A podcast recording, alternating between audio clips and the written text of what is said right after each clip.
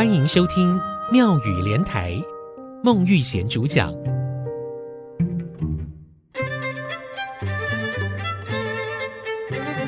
做衫穿破衫，做目的无眠床，小飞仔食气，一笑困意。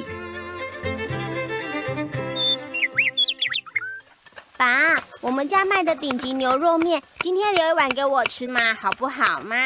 不行不行，我们家的牛肉面是要卖钱的，每天都不够卖了，自己人不用吃那么好。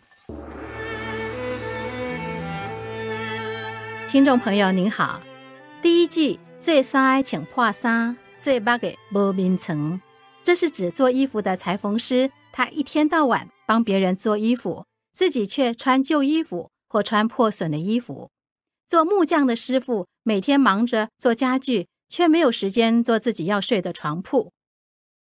第二句“烧灰仔食起，一笑的困意”，“烧灰仔食起”是指烧瓷器的人自己所用的瓷器都是有缺角的。台语说“起角”，说成国语就是缺角。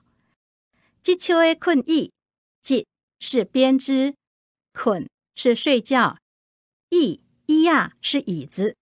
编织草席的人自己却不睡在草席上面，反而睡在椅子上。这两句话有相同的意义哦，都是在说我们的祖先总是把最好的东西拿去卖钱，自己省吃俭用过生活。如果现在的裁缝师和工匠自己穿得破破旧旧的，谁敢找你做衣服呢？没床睡觉打地铺或者睡椅子，又怎么能够证明你的手艺比别人强呢？做衫穿破衫，做目的无眠床，烧灰仔食起，一笑的困意。这两句俗语虽然是有点夸张啊，但是如果把这种精神运用在企业管理层面，也就能节省开支，提高生产力。我曾经听说。有一家生产纸张的公司，他们的仓库里面堆满各种纸张，但是公司内部文书作业的纸都是废弃的电脑报表纸。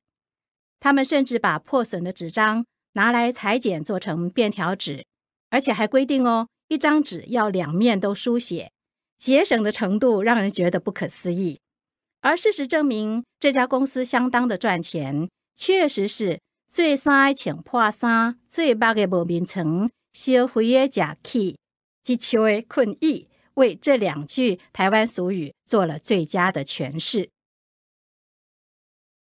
在这个讲究生活品质、追求便利的年代，要希望每一个人都勤俭过生活是有点困难的。还好，最近几年来，环保意识抬头，提倡资源分类回收、垃圾减量。大家比较能够了解环保的重要性。从前虽然没有环保的口号，不过我们的祖先从贫穷勤俭当中一路走来，没有人会浪费半点资源。他们呢，才是真正的从生活中自然而然的在做环保。最后，我们再来复习一遍：做衫穿破衫。做目的无眠床，烧灰仔食起，一秋的困意。